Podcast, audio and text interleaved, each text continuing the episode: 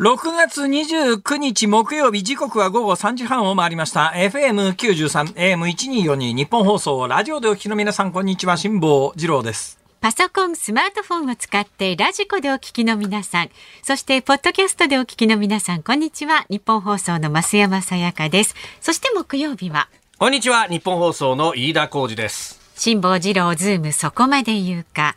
この番組は月曜日から木曜日まで辛坊さんが無邪気な視点で今一番気になる話題を忖度なく語るニュース解説番組です。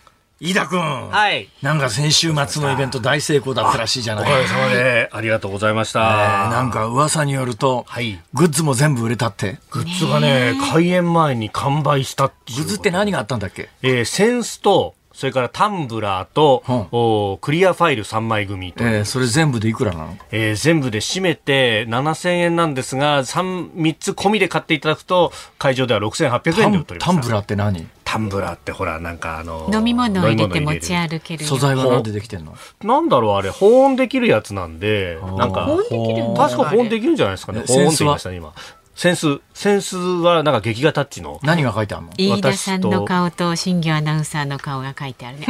お写真がありますけどね、こっちね。完売。完売。へえあ今あの 絶賛ネットで受注販売中でございますので。まだ完売なのに売ってるのは、はい、完売なんですけど。今まだ完売なんだけれども、はい、まあ、売れるだけ作ろうかってことだね。受注生産になってる受注生産でございます。その通りです誰が買うの？なんてことです え？あれ？結構ね、リスナーの皆さんなんか俺、心のつぶやきが聞こえたもしかして。今、単に心のつぶやきだったんだけど。いやいやいや音声化していないはずなんだけど。音声化した、音声化した。聞こえましたよ。おかしいな。方がね、喜んで買い求めてくださいましたよ。いや、もう長蛇の列になってしまって、本当にお待たせして申し訳な人がいるもんだな。まだ心の声心の声ですよ。心の声。既得な人ってどういうことですか？口塞ぎますよ。ダダ漏れですよ、ダダ漏れ。おかしいな。いや、これね、このグッズは、あの、新業アナウンサーが、責任プロデュースというか、はい、デザインのこのすごいね、ね、ネタから何から。いや、はい、アイディアから。これはもうちょっとあれだね。あれですなんか今ね、えー、思い出したんだよ俺。どうしました？80年代ぐらいにね、はい、あのー、テレビ各局が、うん、えー、アナウンサーユニットというので結構なんかほらあったじゃないですか。流行りましたよねねあの女子、ね、女性アナウンサーのユニコ、えー、ユニットみたいなやつで3人組とか4人組とかで、はい、なんかカラーみたいな売り出し方法で。カラーみたいちょっとあの小金を稼ごうという。どうすか飯田君？何ですか？アナウンサーユニット。なるほど。それはいや私なんかちょっと新橋かなんか行ってさなんか助けかけてキャンペーン行こうよ。あ でもいいじゃないですかそれで、ね、これ室長がやっぱり。いやいや私はそうですか。えー、ということでね、えー、ありがとうございますいやご苦労様でした。いまだにですねあのネットで配信をやっておりまして。ネットで配信？はいこれあの日曜から月曜に日付が変わる直前までご覧いただくことができます。日曜からいついつの話、えー、今週末7月2日の23時59分まで視聴可能ということになっておりまして。はい。あなるほどね、えー、税込み4400円でございます。それあのお金払うと何回でも見られ何回でも見ることができます、何回でも聞けんの？何回でも、ということはえ、全部で何時間なの？えっとね3時間半ぐらいやってます。3時間半 RRR 並みですよ。RRR RRR インド映画 RRR ええ。あんな踊り出さないですよ。踊んないですけどでもね激論が踊ってましたよおっしゃる通りでございますよ。議論が踊るというね。RRR というインド映画はですね、まあ、インド映画っていうとあの見てるとなんか脈絡なく突然踊り出したりなんかするんですが、RRR も確かに踊り出すんだけど、RR の R の中で出てくる踊りは、全体のストーリーの文脈の中ではまピタッとはまってるんだよね。だからインド映画でなんでここで踊るのっていう違和感はないんだな。よくできてるよねあれってましたよね。必然性のあるでだけど世の中にはですね、あのミュージカルがダメっていう人がいるんですね。私の知り合いの中にもでもですよ。ミュージカルでいうと代表的なミュージカル映画で最近の映画昔はいっぱいありましたけどね、最近の映画で最近中だってもここ10年ぐらいですけれども、はい、えー、っとララランドですかララランドも面白かったけどね、うん、ララランド以上にね、冒頭からいきなり踊り出して、あ、レミゼラブルってのあったじゃないですか。レミゼラブルってあの最初に監獄で働いてるなんかあの水がザブザブ来てるところの造船所みたいなところで働いてるところのシーンから頭始まるんですが、あの、音楽がダメっていう人は、あの、冒頭のシーンで、あ、もう、もう無理って言って、私の知り合いであそこで出ちゃった人。あ、出ちゃった面白かったですよね。そうなんですよね。あの、当時、レミゼと言ってですね、まあ、大ヒットしましたし、私も未だに見てもよくできた映画だな、これは、と思うんだけれども、なんかあの、踊ってるのがダメって、っていう歌でストーリーがダメっていう人がいますね。まあまあ、なんで、なんで踊ってんのとか、なんで歌ってんのとか、つまりそういう疑問を持ったらもうストーリーに思い入れないんですよ。だけど音楽だからこその訴求力もあるわけで、何を何が言いたいかというと、うん、今度の飯田君のイベントは全編ミュージカル仕立てで、なるほど。みんななんか歌いながら やるなぜプーチンはみたいな。そうそうそうそう。それは見物プリゴジンはどうして攻め入ったのか。これ、すっげえウケると思うんだよね。コメンテーター全員ね。コメンテーター全員。怒られますよ、ちょっと。しかもその本格の大変みたいなね。いや斬新ですよ。斬新ですね。うだったらあの最前列のところにオーケストラピット作って、オーケストラ入れちゃいましょう。フルオーケストラ。フルオケで。そう。夢が広がるな。夢が広がるなじゃどんどんアイデアが。そうですよ。私もあの次のですね、ええイマジンスタジオのコンサートに向けてですね、着々と準備を進めておりますから。今も新曲チャレンジ中ですからね。はい。新曲、新曲入ってますからね。あと、あと2曲。あと2曲。あと2曲。とにかく今もう、あの、完成、あの、リストという作曲家がいるんですが、はい、リストのラ・カンパネーラっていう曲があるんですけどね、この曲が弾けるようになったら、もう、もう、もう、もうね、バチーンとこの、うん、イマジンスタジオで、えー、やりましょうよ。という話をですね、はい、この間知り合いの音楽家、まあ、その方はバイオリニストだったんですけど、えー、音楽家に、これこれこういう計画があるんですよって言ったら、えー、うん。死んでも無理ねって。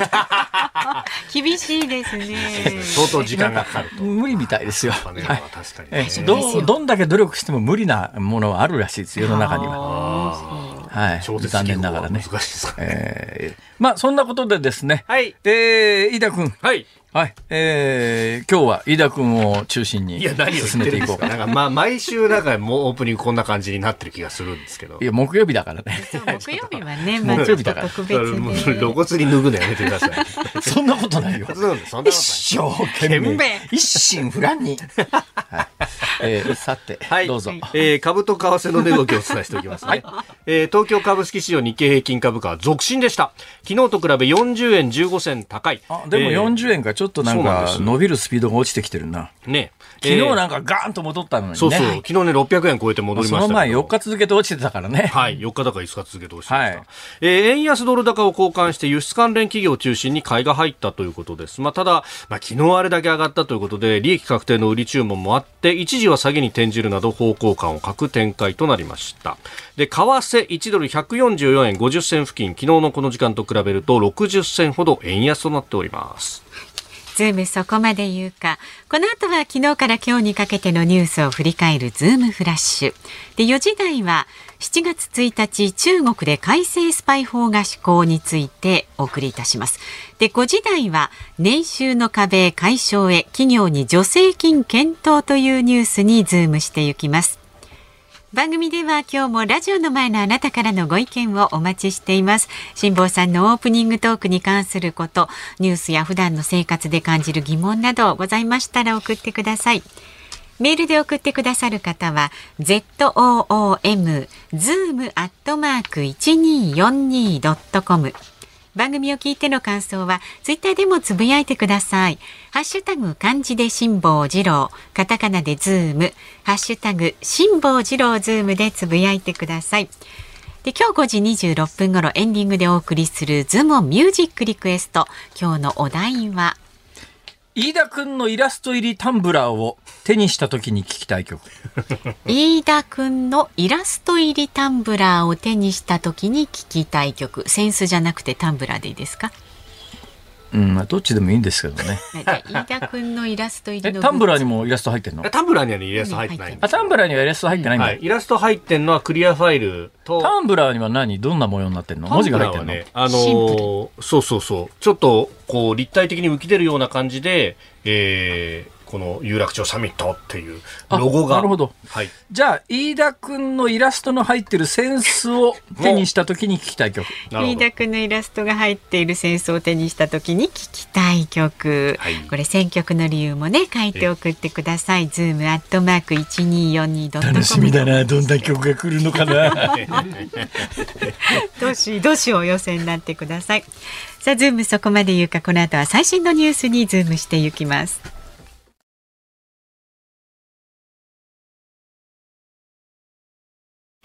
辛坊治郎ズームそこまで言うか。このコーナーでは辛坊さんが独自の視点でニュースを解説します。まずは昨日から今日にかけてのニュースを紹介するズームフラッシュです。アメリカのバイデン大統領は27日、日本の防衛費増額の方針に関し、私が岸田総理大臣を説得したなどと発言したことについて、私の説得は必要なかったと自らの発言を訂正しましたまたバイデン大統領は28日シカゴで支持者を前に演説を行い岸田総理と以前会談した際岸田総理がロシアのウクライナ侵攻を念頭に18万5千人の軍隊が他国を侵略している次はなぜ台湾ではないのかと述べたと岸田総理の発言を紹介しました。台湾の蔡英文総統は台湾を訪れているアメリカの下院軍事委員会のロジャース委員長らと会談しました。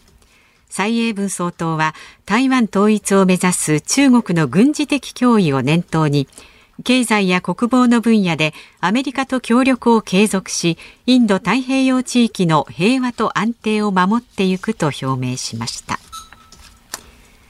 香港で民主派排除や反政府活動の取り締まりを目的とした香港国家安全維持法が施行されて明日6月30日で3年となります。今年3月の時点で国家の安全に危害を与える活動に関わったとして243人が逮捕されそのうちおよそ140人が国家安全維持法の違反罪などで起訴されています。北海道知床半島沖で去年4月死者行方不明者26人を出した観光船カズワンの沈没事故をめぐり運輸安全委員会は調査報告書案を公表しました。沈没の原因とされるハッチは事故2日前に蓋が3センチほど浮いていましたが修理された様子はなかったということです。スマートフォンからでも03や06などの番号表示を可能にする電話転送サービスが特殊詐欺に悪用されているため警察庁は7月1日から事業者への対策を強化します特殊詐欺グループが行政や企業からの電話を装うケースが多く去年は全国の警察が6655件の悪用を確認しました。東京都は銭湯の12歳以上の入浴料金について7月1日から20円値上げし520円にすると発表しました。東京都によりますと値上げは設備費などが高騰している状況を受けて行うもので3年連続です。ウクライナ政府がロシアによって破壊された鉄道網の再建に向けて日本の新幹線のシステムを導入したいと伝えてきていることが分かりました。新幹線は EU ヨーロッパ連合の各国とレールの幅が同じでウクライナ側はこれまで採用していたロシアと同じ幅から新幹線や EU の幅に変えることを望んでいるということです。飯田君忖度ネタは？えー、ウクライナで日本の新幹線採用かみたいな。か。これどういう、どういう話ですか？あのまず今、ウクライナの在来線って、レールの幅がロシアと同じ1520ミリなんですよ。1520ミリはい、そうなんです。で、ヨーロッパは標準機、スタンダードゲージっていうんですけど、1435ミリで。はいはい、1435ミリ。で、これが新幹線と同じレールの幅なんですね。日本の在来線は？日本の在来線は1000飛び67ミリです。え？狂気と呼ばれるんです。なるほど。むっちゃむっちゃ狭いね。狭いんです。そうなんです。え1メートルしかないの？線路の幅は？1メートルちょいですね。はい。線路の幅ってさ、はい、狭けりゃさ、はい、横に倒れやすくない？おっしゃる通りですね。ただし、ええ、そうすると、あの、まあ、車両のね、えー、大きさも小さくなるので、必然的に。トンネルとかの多い日本では、もうかつてその100年ぐらい前にですね、トンネル掘る技術も大変だったんで、できるだけ早く作るんだったらちっちゃい方がいいよねって最近さ、大阪の地下鉄で、はい。なんかむっちゃ幅の狭いのあるんだけど、あれもっと狭くない？ああ、どうだろう。ひょっとしたら、でも1000ぐらい今でも1067より狭い、いわゆるナローゲージってほとんどないんで。存在することは存在するの、世界に。えー、っと、ありますね。かつて確か台湾の一部とか、えっと、タイとかあの辺で、1000メーターゲージとかを、メーターゲージって言うんですけど、使ったことがあったような気がしますね。まあでも、普通の日本の在来線って、むっちゃ狭いんだ。そうですね。だけど、これじゃあちょっと新幹線は無理だべっていうことで、ヨーロッパサイズの。そうなんです。1435ミリ、はい、大陸はみんなこれでやってて、で、これでロシアは1520なんでロシアだけ広いの？おおこれ昔は鉄道で物運ぶっていうのがすごくこう戦争を左右した部分もあってですね、はあ、そうするとレールの幅が一緒でつながってるってことはどこまでも攻めてこられちゃうじゃないかというのが、ちょうど鉄道を敷設したあの辺りってロシアは帝政ロシア時代だったんで。ヨーロッパからの脅威というものに対抗するためにはレールの幅を変えとかなきゃいけないっていうのがあったわけです。じゃあウクライナが今現状ロシアと旧ソ連圏だから同じレールの幅を使ってるから、当然今回の戦争が終わった後では、ヨーロッパとつながってるとやばいから、じゃなくてロシアとつながってるとやばいから、ヨーロッパとつながる方の、はい、えー、ヨーロッパの線路の幅にしたいよねと考えると、うん、でヨーロッパと同じ線路の幅にするということは日本の新幹線も走れるよねっていう、まあ、そういう理屈だとは思いますね。で、これ、あの、ウクライナ穀物の輸出国じゃないですか。はいはい、で、これをなんで黒海から海で輸送しようとしてるかって、まさにそこで、鉄道で輸送しようとしても、レールの幅が違うんで、いちいち積み替えなきゃならないんですよ。なるほど。そう。だから非常に不便だったんですけど、これもね、どうなの？だけどさ、ウクライナから西側ってさ、はい、あの、旧東欧の東ヨーロッパの国、だから旧ソ連圏の国がたくさんあるよね。はい、旧ソ連圏の東ヨーロッパって、ロシアと同じなの、ヨーロッパと同じなの？これがヨーロッパと同じ歴史的な経緯で、ドイツとつながってた。で、オーストリア・ハンガリーの帝国が広くあった時代なので、はいはい、そうすると同じ1435ミリで引いたんです。そういえばそうだ、俺1979年に、ヨーロッパバックパッカーで回ってた時に、えー、鉄道で、はい、えー、トルコのイスタンブールから、ブルガリア、ユーゴスラビア、当時ね、はい、えー、ブルガリア、ユーゴスラビア抜けて、えー、えー、イタリア、スイスあたりまで帰ってきたことがあるので、ということは同じだよね、はい、そうですね。イタリア、スイス、あのあたりまではそうですね。いわゆる 3B 政策というのがじゃあ、ウクライナは当然1435ミリのヨーロッパと同じ線路の幅に今後は政策的には絶対するよね。はい、まあ、おそらくするんだろうとは思いますが。そこの上に走る新幹線が、はい。日本製である必然性はあんまりないように思うんだけど。鋭い、その通り。あれ？いや、あのー、高速鉄道って別に、まあ日本が一番最初にやりましたけど質問、質問、そうそう。日本の新幹線有名だよね。有名です。ダンマン、ビュレットトレインで映画にもなったぐらいだから。はい。それで、どうなんですか、ヨーロッパの走ってる高速鉄道あるよね。ええ、日本の新幹線と、はい。それ日本の方が圧倒的に優れてたりするの？いや、だやった当初は日本以外にああいう高速鉄道ってなかったわけですよ。で、しかもあの当時はもう飛行機と車でいいじゃん、鉄道は落ち目だよねって言われたのが、ほうほうあ、こうやって新しい線路、まっすぐな線路を作って高速で走らせればまだまだ需要あるなっていうのを掘り起こしたのはこの日本の功績ってものすごく大きいんです。で、ただそれを模して、えっ、ー、と、フランスが TGV っていうのを1970年代ぐらいに作って、はい、で、ドイツも ICE っていうのをですね、1990年代の初めぐらいに作って、えー、で、あの、おのの国々は1435ミリと新幹線と同じゲージなので、はい、在来線と接続できるんですよ。だから駅とかは在来線の駅使って途中から高速線に乗っかってまたどっかで降りて、えー、中心駅に終点に行けるみたいな日本の新幹線で在来線と乗り継ぐやつはなんかどっかで線路の幅変えたりとか結構面倒くさいことあったよね。山形新幹線とか秋田新幹線がそうなんですけど線路の幅変えないと新幹線は走れないから、いやもう統一しよう。でしょ？うん、統一のお金かかるんですよ。だからさっき言ったトンネルをまた削ってね、大きくしなきゃなんないとか。やろう。やろう。うん、あそれね、明治の時期にも実は議論があったんですけど、莫大なコストかかるからこれ無理だよねってなったんです。で、その夢を携えた人たちが満州に行って、あの、広いレールでアジア号っていうのを走らせたんですよ。さて、その一つ前の さて一つ前。ロマンのある話じゃないですか。銭湯の話にしたいと思いますけれども。銭湯東京都の銭湯が7月1日から520円になりますと。あれ？この間値上げしたばっかりじゃん、ね、そうなんですよ。この間あの480円から500円になったばっかりなんですが、はい、えー、この20年ぐらいの銭湯の料金を東京都の銭湯の料金を見てみると2000年代の初頭には380円だったんですね。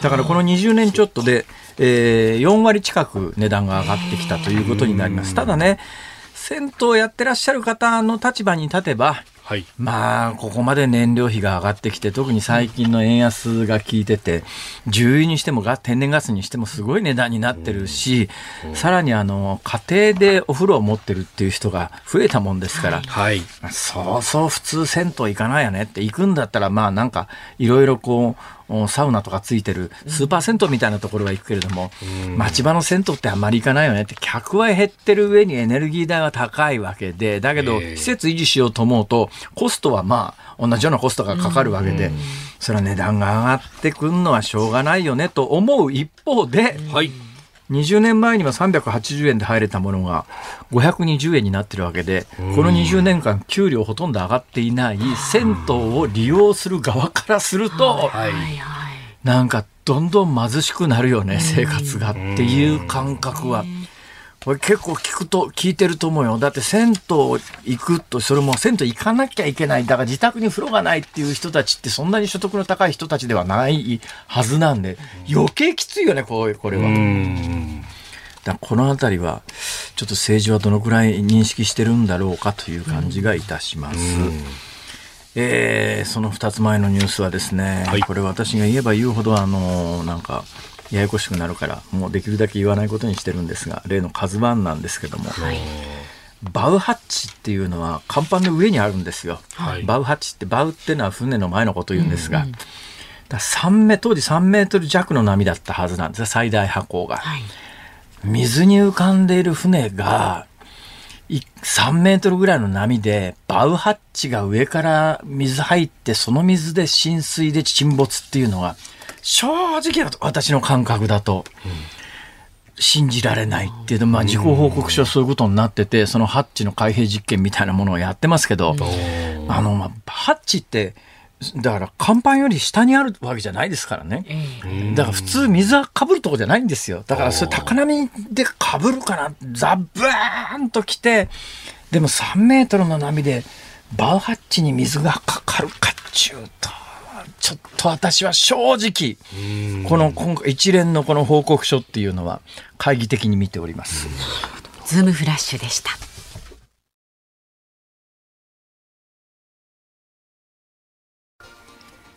6月29日木曜日時刻は午後4時3分を回ったところです。東京有楽町日本放送第三スタジオから辛坊治郎と増山さやかと飯田浩二の3人でお送りしております。はい。メールをご紹介いたしましありがとうございます。神奈川県のジェイシカよりさんからです。ほいほい。辛坊さんラカンパネラのことを冗談かと思っていたのですが本気でおっしゃっていたんですね。私もあの曲は大好きで弾けたらいいなとは思いますが音大ピアノ科卒の母親は生前頑張ったけどあの曲は結局弾けなかったと言っていました。ピアノ科卒。音大ピアノ科卒。でもし辛坊さんが弾けるようになれたらぜひ聞きに行きたいと思っていますので、ええまあ、そういう方だったらですね今私が何をやってるかということをご報告すればですね、はい、えー、状況が分かっていただけると思いますけれども私あの去年の12月にピアノを始めて、はい半年になりました。現在やってる曲がですね、はい、クレメンティっていう作曲家のですね、オーパス30、ソナチネオーパス36の1っていう、これピアノやってる人なら、ほぼ全員やってると思います。で、インターネットで検索をしたら、はい、3歳児ぐらいが、はい、驚異 の速度で弾いてたりなんかして、えー、あの、これがですね、楽譜簡単なんですよ。なんだ簡単に弾けそうじゃんと思うんだけど、全く指が動かない。すっごい単純な楽譜なんですよ。ところがですね、なんか嫌がらせしてんじゃないかっていうぐらい、その、ソナチネオーパス36の 1, 1ってやつで、めちゃめちゃ手こずっとります。で、これからリストのラップカンパネラに行こうと思うとですね、これからあの音大出て。音大出て。なんかねちょっと簡単にアレンジしてもらって。いやあれは簡単にアレンジできないと思いますあの曲は。どう考えたって。努力あるのみですよ。そうですね。えー、何がショックだったかってですね、はい、そのオーパス36の1っていうやつを始めたわけですよ。はい、それで楽譜を持って帰ってお家のピアノで練習をしていたら、うん横からピアノなんか全くやったことなさそうな顔してたうちの、あの、でっかい、でっかい、ででっかいペットみたいなやつがですね、ですねひょいひょいやってきてですね、うん、ヘロヘロって弾いたりなんかして、ちょちょちょちょちょちょちょっと待てと。なんで弾けんだっついや、ピアノやってたらみんなこれは弾けるんだって話。え？そうなの？みたいな。確かに、うちの息子もやってた、これ。あ、やってた？あそうたたたたそうそう、それ、それ、それ、それ。はいはいはい。これね、難しいのよ。難しいですよね。これが、これがね、楽譜単純なんだけど難しいのよ。でもこれ難しいって言ってたら、ラ・カンパネラは、そうですね。夢のまたあの、まあ、どのくらい違うかというと、大阪の天保山登るのとエベレスト登るのとの違いぐらいはありますね。えらいこっちゃ、こりゃ。えらいこっちゃ。登りましょうよ、エベレスト。そうだね。エベレストの道も一歩から。そうですね。そうそうそう、そうですね。そうです。いやいやいやいや。さあ、続いてもう一方。ありがとうございます。のミスティカナダさん、59歳女性の方。はじめまして。リアルタイムでは週に2日しか聞けませんが辛坊さんのラジオを偶然聞いてすっかり毎日ラジコで聞くか YouTube のどれかで通勤時に聞いております。ありがとうございます。いろんな聞き方できます恐縮です。で辛坊さんの無邪気で面白い視点のコメント。たまにはお母様のように諭す時や鋭い増山さんのツッコミ大好きですとで以前リスナーからのお手紙で辛坊さんラブという内容がありましたがわかります。スノボーまでこなすスポーツマンでもあられるんですね。スポーツマンではないですけどスノボはもう40年やってますからね。何でも経験ですよ。はいで辛坊さんのケチ好きです。ケチじゃないです。SDGs です。長い間海外で暮らしてきて日本に戻ってきた私には辛坊さんはそうみたい。海外向きの方なのかなと思います感じます。思い切って。そうなんですよあのね、先週ね、うん、私のテレビ局時代の同期の、はい、アナウンサーだったのが、60歳で定年をして、今、あの、マレーシアで、1年の半分暮らしてるんで、お前もちょっと遊びに来ないかってメールが来たんで、ちょっとやり取りしてたら、今家賃どうなのって言ったら、マレーシアで、うんクアラルンプール、首都ですね、はい、で100平米の結構大きなマンションで,、で家賃最近あ値上げになって困ってんだよってでいくらって聞いたら一、月家賃7万円で、えー、100平米で。100平米で7万円、でだいぶ上がってきてその値段だっていう話で。だったら日本で暮らすよりまだ安いなマレーシア。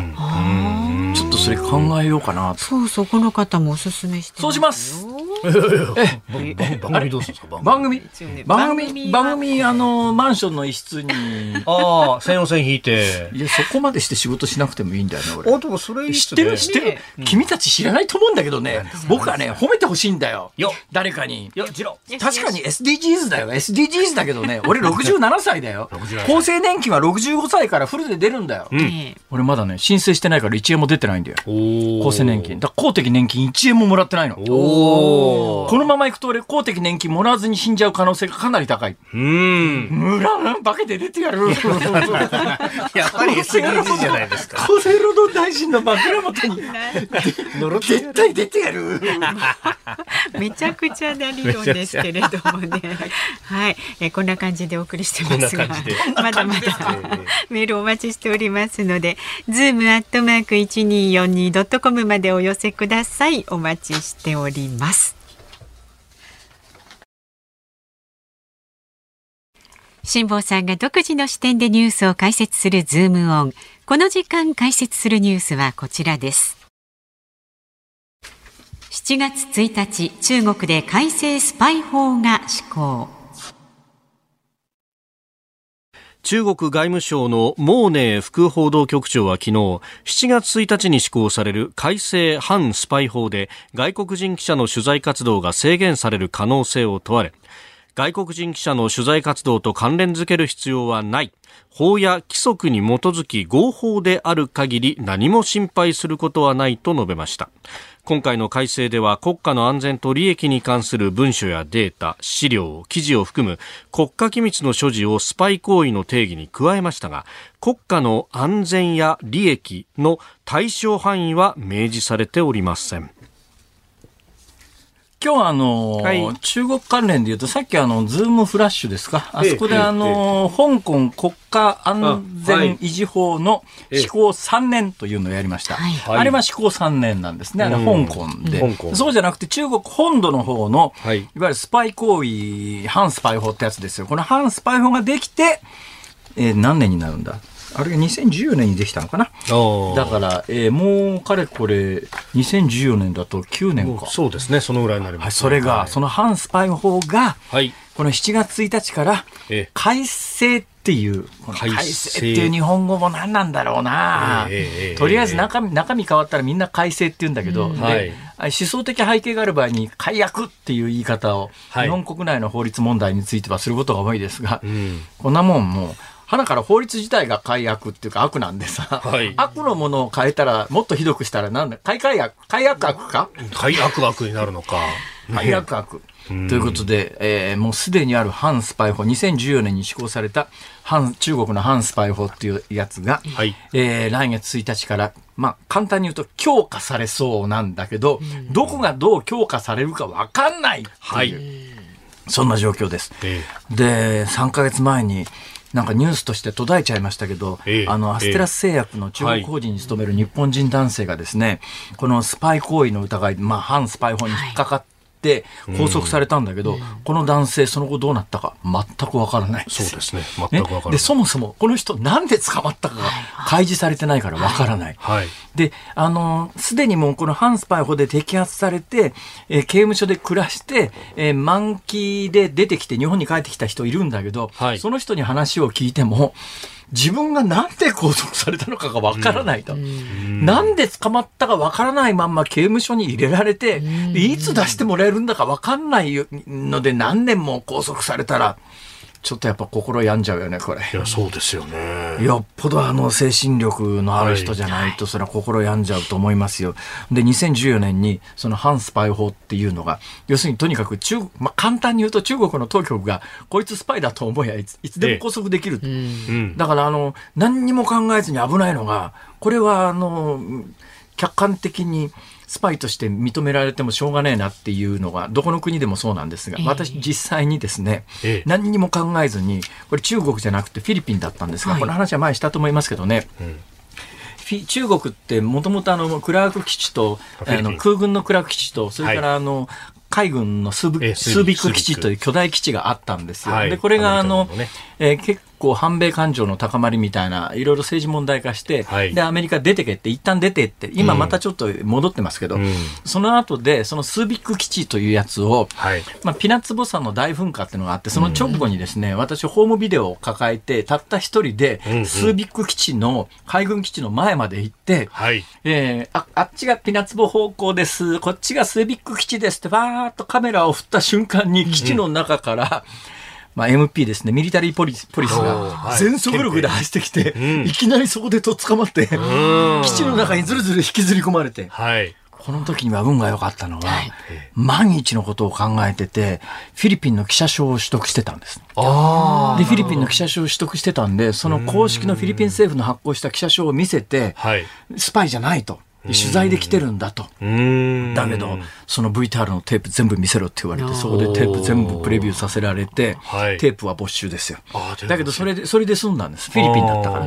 だけど、これはね、どこの国でも、軍隊関係の施設の写真を撮ったら、スパイとして摘発される可能性は相当大きいです。で怖いのは日本人が中国行って、何にも考えずに撮った風景写真の中に、はいまあ、いわゆる公安関係の施設があるとかっていうと、これはもう事実として、スパイとして捕まっても言い訳聞かないって、これの場合はまあ理由が納得いかないけどね、はい、そんなつもり全然なかった。たまたま観光の写真撮ったら端っこに基地が入ってただけじゃんなんだけども、でもこれは、まあ、世界の、まあ、共通認識としてそれはダメだよねなんだけど、そうじゃなくて、なんで捕まったかわかんないけど捕まっちゃうっていうケースがあるのが、中国の恐ろしいところで、で中国が飯田浩二というやつをとにかく気に入らないからと捕まえようと、で何にも犯罪行為はしてないんだけど、中国国内に今いるということが分かった場合に、と捕まえちゃえ。っていう、でそのこれが恐ろしいのはですね、はい、えー、その反スパイ法は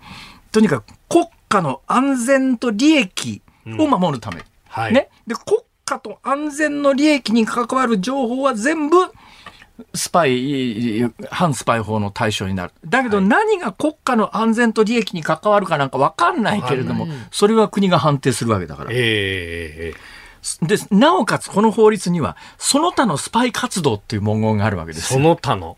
その他のスパイ活動だったら、多分飯田君が街角で、はい、えー、パン買っても、それはその他、スパイしてるだろうそれは。中国の食料、食料。市場スパイしてるだろ。うというような、まあ、ある意味言いがかりみたいなもので、いつでも誰でもスパイにできると。はい、でもね、こういう状況になると、やっぱりね、えー、中国は恐ろしくていけないよねって昨日あの鳥海さんがいらっしゃって、えー、香港はとにかく観光客がピーク時の100分の1に減っちゃってるから、えー、100分の1だよ、はい、でなんとか観光客戻したいということでただの航空券を配ってでも来てもらいたいと。だけど恐ろしくてやっぱちょっと今いけないよねって。香港がやっぱ一国二制度で別のところだった中国の本体とは違う中国の共産党政権とは違うよっていう認識の時には、はい、まあ大丈夫だろうっていう判断ができたけど、今もう一国二制度ぶっ潰れて、はい、香港は3年前に今の反スパイ法とは別の法律の、はい、あの、香港の国家安全維持法みたいなものができて3年前に、で、これに基づいて、あの、香港人の女性で、えー、えー、日本にいるときに、日本で暮らしてるときに、やっぱ香港は独立した方がいいんじゃね？みたいなことを自分の SNS で書いてて。はいで、香港にたまたまそのビザの延長だとか家族に会いたいとかってんで帰った瞬間に拘束されて、その人裁判始まっちゃったんです。起訴された。はい。だから、ということはつまり、その人が日本国内の SNS でどんな発信をしているかを調べる国家機関が日本国内にあるんだよねっていう当然その疑いは成り立つわけで、はい、そうすると去年あのスペインのあの NGO が、はい、えー、発表したみたいに日本にもやっぱり中国公安当局の出先みたいな、うん、まあ、いや警察組織みたいなものがいくつかあるぞと秋葉原にあるぞみたいな話があって、はい、そういうところが何をしてるのかというとやっぱり日本国内で暮らしている中国の人たちが、えー、どんな SNS で発信をしてるか、うん、普段どんなな言動を日本国内でしてるか。で、日本国内にいるから安全かというと、まあ、一応は安全なんだけれども、中国の法律では、はい、場合によったら外国からと捕まえてでも連れてくるっていうことが、中国の国内法的にはできる。だけど、日本、それを実際に日本でやると、はい、それはまあ、あの、日本の試験試験を、だけど、うん中国の息のかかった国っていうのが世界にどんどん増えていて、そういう国の場合は何してかすか分かんないっていう恐怖があるわけですよ。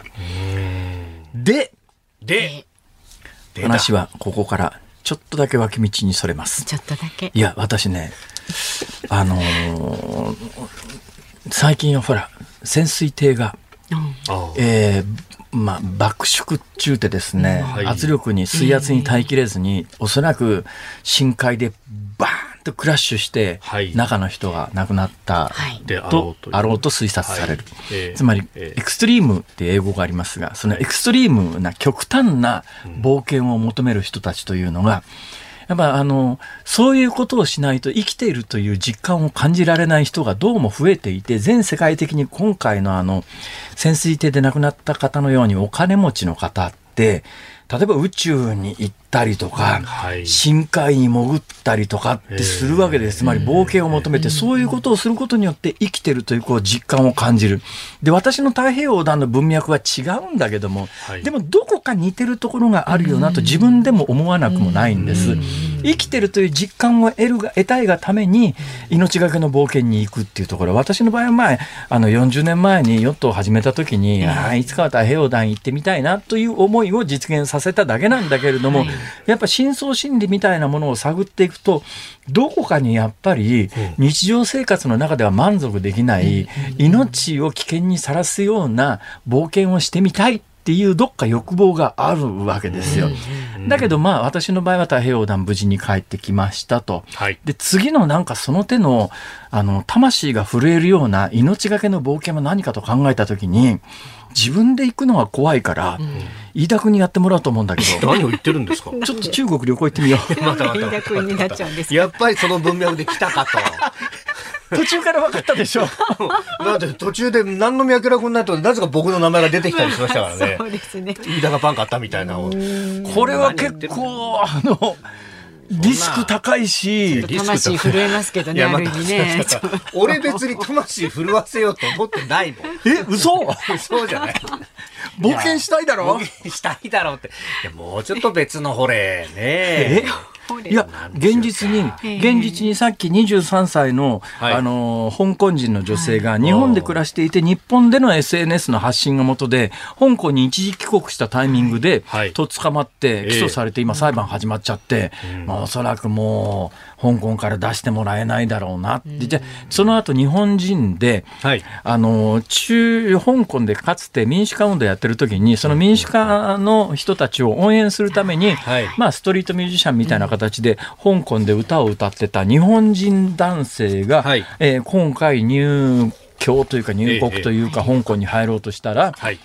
えー、あれね、あの、いろいろ読んだらですね、どういう状況だったかというと、はい、今、あの、日本、あれ、外国人でも最近、あの、電子パ、電子パスポートになったのかな？そういうのが多いですね。はい、で、日本人の場合は、今間違いなく出入国どうやってるかって、昔は出入国カードっていうのを書かされて、あの、係官のいるところにパスポートと出入国カードをこう渡して、はい、そこでパスポートにハンコついてもらってっていう作業があったじゃないですか。今もうそんなことしないでですね、うん。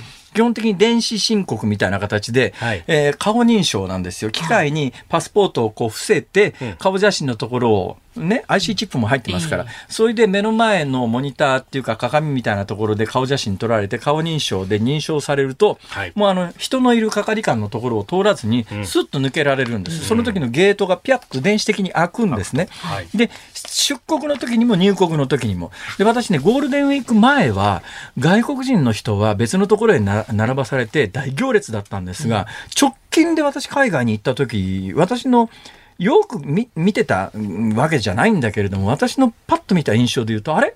外国の人でも今顔認証であの入国が始まったのかな？って、まあちょっとね、そんな感じを受けたんですよ。香港の場合は、はい、えー、日本人のパスポートだったら、それのゲートがあるらしいです。だから顔認証ゲート。はいところがですね、はい、その直近で引っかかった日本人のミュージシャンが、香港に入ろうとした時に、あの顔認証ゲートのところにパスポート伏せて、はい、他の人はみんな顔認証が済むとピャッと開くんだけど、うん、その人は、ゲートが開かなかったんだって。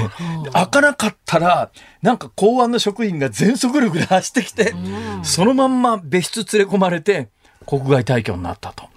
だけど国外退去だから、ね、あの、香港で長期間拘束されるわけじゃないわけですよ。だだから、飯田君も試しにちょっと香港行ってみて、パスポートを伏せた時に。いや、私ね、コロナ前結構香港行ってたんで、うん、その E チャンネルってやつなんですけど、あの、あの、ちょ、もうちょっと前はバーコード取ったりなんかして、ええ、それパスポートに貼っつけてですね、あの、みんなはあそこ並ぶけど、俺並ばなくていいぜみたいなのずっとやってたんで、ほうほう。いや、怖いですよね。で、しかもね、いろんな航空会社使ってたんで、それぞれの航空会社があのキャンペーンの銘ールを送ってきていて、私のパソコンの中に、よし社製も、香港エクスプレスも、香港航空も。日田君。何ですか？この間イベント楽しかっただろ、えー、なんかああいうイベントで、リアルに大勢のお客さんを前にすると、それはラジオも楽しいだろうけれども、ラジオが楽しいだろうけれども、やっぱり、あの、リスナーさんって見えないわけですよ。基本的に目の前にあるのはマイクだったりするわけじゃないですか。だけど、イベントをやると、大勢のお客さんね、大勢のお客さんを目の前にして、い。や、実際にこうやって聞いてくださってる方がいるんだっていうのを体験すると、魂震えますよね。震えますね。確かに。もっと震わそう。いや、ちょっと待った。やっぱりリアルだと。そう。ドキドキするよ、今。香港行って、その自動認証のパスポート認証のシステムの上に、パスポートを伏せた時に、さあ、ゲートが開くか、それともゲートが開かずに、奥から人が飛んでくるか。震える。これ面白いぞ俺ミュージシャンどころか、でも取材したりなんかしてましたからね。あの当時。あそうだ。もっとやばいよ。生きてる実感を。いやいやいや、自前に。お気をつけて。いや、ちょっと待った。ご苦労様です。違う。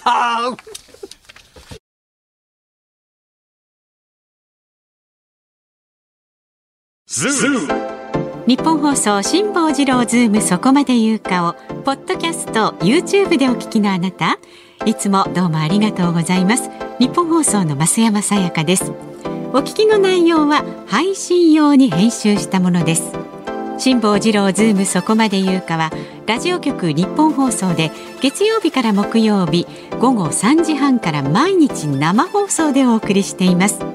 番組はラジオの FM93 AM1242 に加えて radiko でもお聞きいただけます。ラジオラジコではポッドキャスト YouTube 版にはないコンテンツが盛りだくさん。アトムさん吉田由紀ちゃんの中継企画。さらに辛坊さんが夕刊富士の気になる記事を解説するコーナー。そして辛坊さんが聞きたい曲をお送りするズームオンミュージックリクエストなどラジオラジコでしか聞けないあんなことやこんなことがいっぱいです。ポッドキャスト YouTube を聞いた後はぜひラジオラジコで辛坊治郎ズームそこまで言うかをお楽しみください。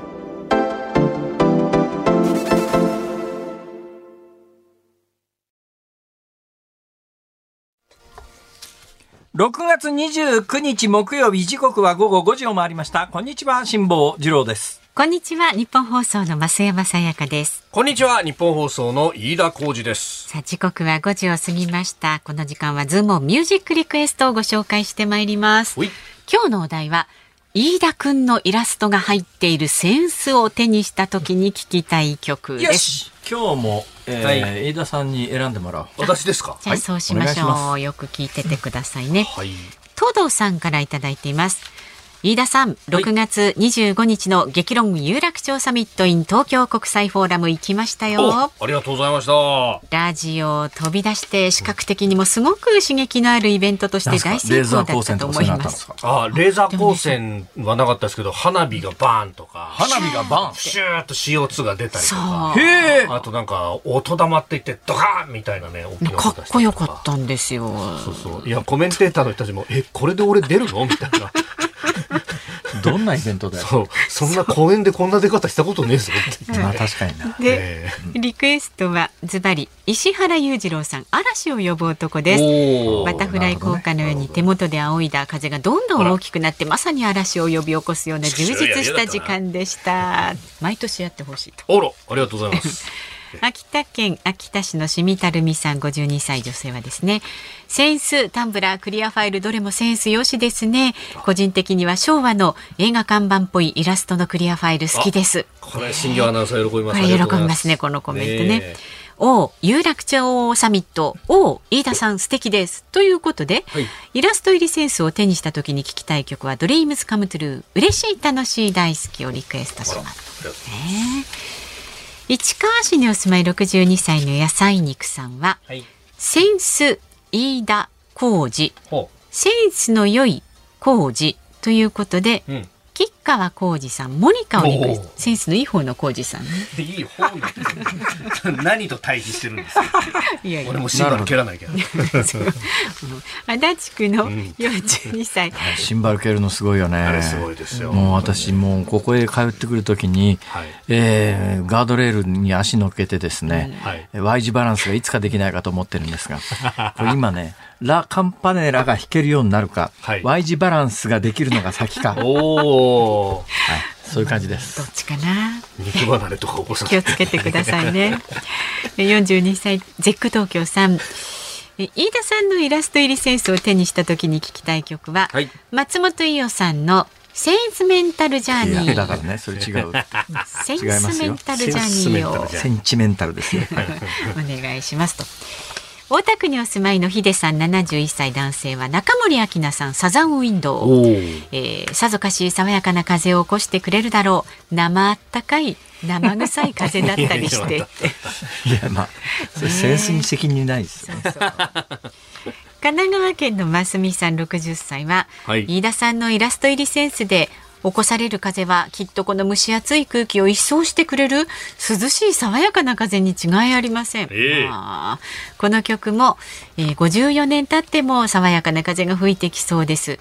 橋田紀彦とシューベルツで風。うわあった。そういう名曲が。はい。じゃあ今日は飯田さんに選んで、はい、私でいいんですか？どうぞ。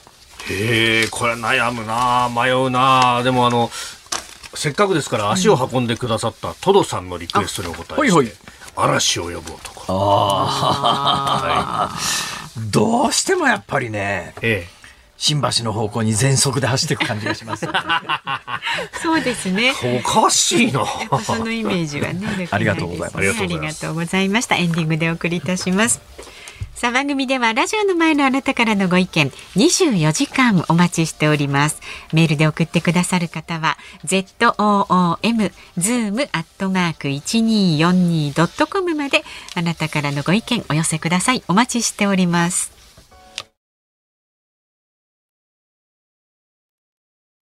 辛坊さんが独自の視点でニュースを解説するズームオン。今日最後に特集するニュースはこちらです。年収の壁解消へ企業に助成金検討。一定の年収を超えると社会保険料の負担が生じ手取りが減ってしまうために働く時間を抑える。いわゆる年収の壁に関する政府の対策案が明らかになりました。保険料を穴埋めする手当を払った企業に対して従業員1人当たり最大50万円を助成するもので早ければ年内にも始めたい考えです。ああこういう方向性に来たかっていう感じですね、えー、この政権このやり方多いなっていう感じが素朴にしますね、ガソリンの元売りに対する補助金なんかも、同じ発想なんだろうなと思いますね。はい、えー、さて、えー、どういう話になってるのかというとですね、はい、今、年収の壁っていうのが大きな社会問題になってます。それは何かというと、まあ、女性のケースが多いですね。まあ、女性とは限らないんだけれども、あの、日本のいろんなものの計算の基礎になっているモデル世帯っていうのが、はい、えー、基本的に、まあ、夫がフルタイムで働き、うん。妻が専業主婦で、はい、子供2人というのがモデル世帯。はい、えー、あのー、なんだかんだ言ってもやっぱりいろんなものの基礎がそれで日本は構築されてるわけですよ。うん、で、やっぱね、何回も申し上げてますけれども、そもそもやっぱこのモデル世帯っていう考え方はやめた方がいいんじゃないのかと。いろいろ問題が生じてるのは間違いないんで、ただまあ、あのモデル世帯をいきなりやめてしまうということになると、えー、特にやっぱりね専業主婦の皆さん。で今専業主婦なんていうのがそもそもあんのかというと、まあ、ないことはないんですよね。うん、で専業主婦がいる世帯、まあ、さっき言ったモデル世帯ってどういうことになってるかというと夫がフルタイムで働いて夫が健康保険であるとかえー、前社会保険料って言われてますけど、はい、社会保険料、社会保険にはまあ大きく5つあるんですが、まあ代表的なもので言うと、厚生年金ってやつがやっぱり天引きとしては一番でかいですね。その次におそらく健康保険。はい。その他、まあ、雇用保険とかいろいろありますけど、介護、介護保険とか。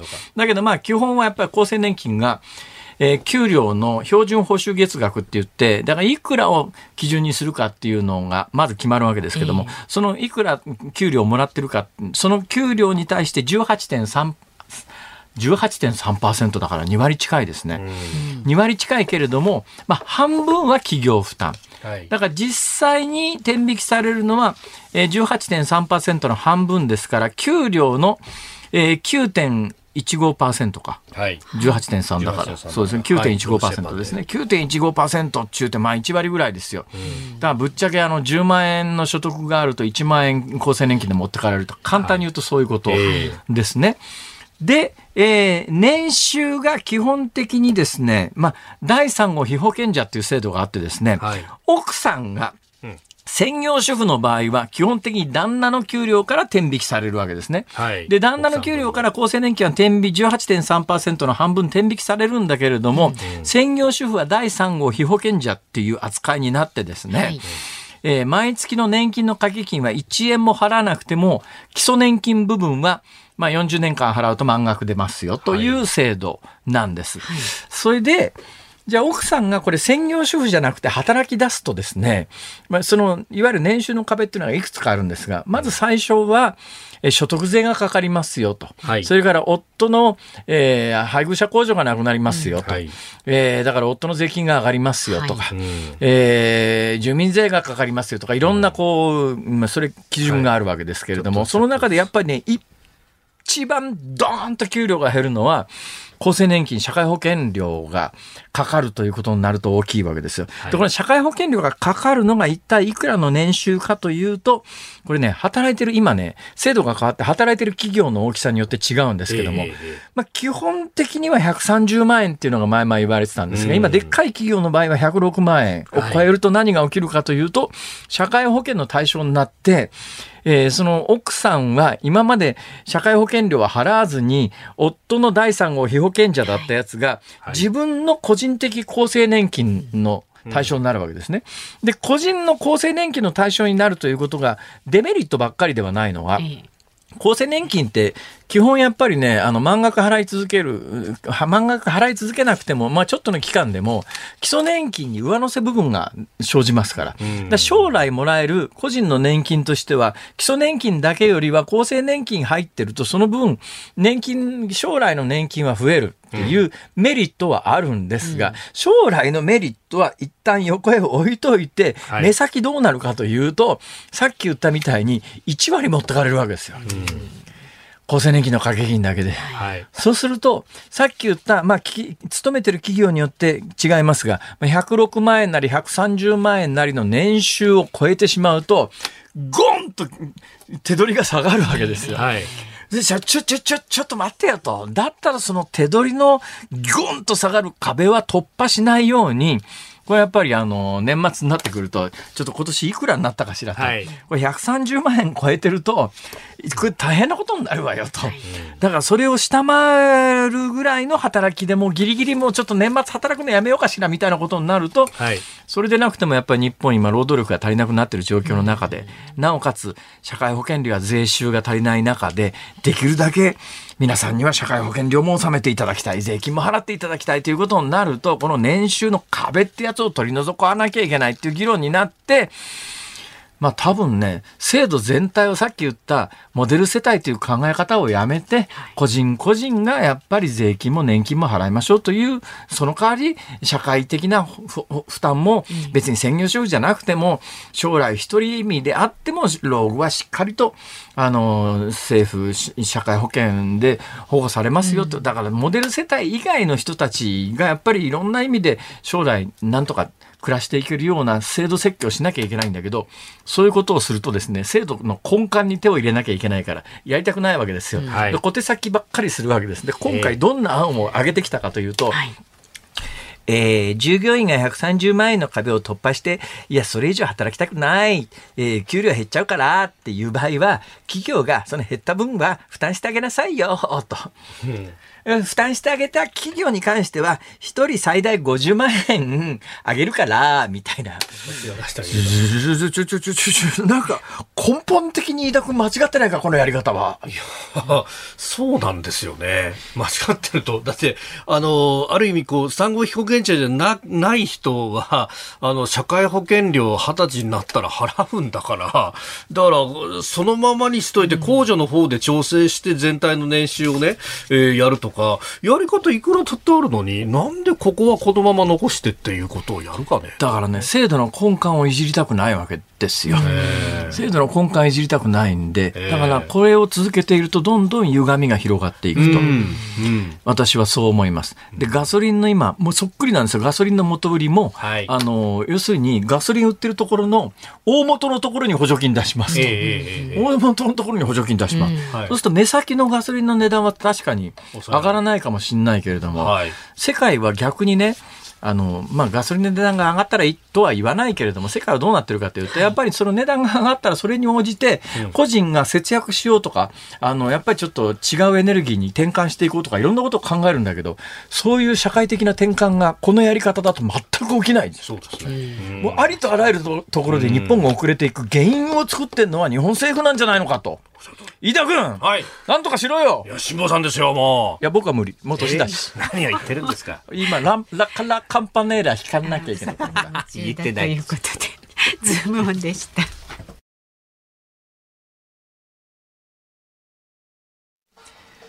ズームミュージックリクエストをお送りしたのは、トドさんからのリクエスト、石原裕次郎、嵐を呼ぶ男。はい。最後の歌詞が借金取りも逃げていく。借金取りも逃げていく。歌詞がねちょっと楽しかったりしますね。なんか飯田君。なんですか？ぽいね。ぽいぽいぽいなんかこの音質といい。ああ、そうだね。あの飯田さんの全くだ。こと時代がマッチしますよ。まあまあ水あるおかわりで。次はブランデーグラスでも入れようかな。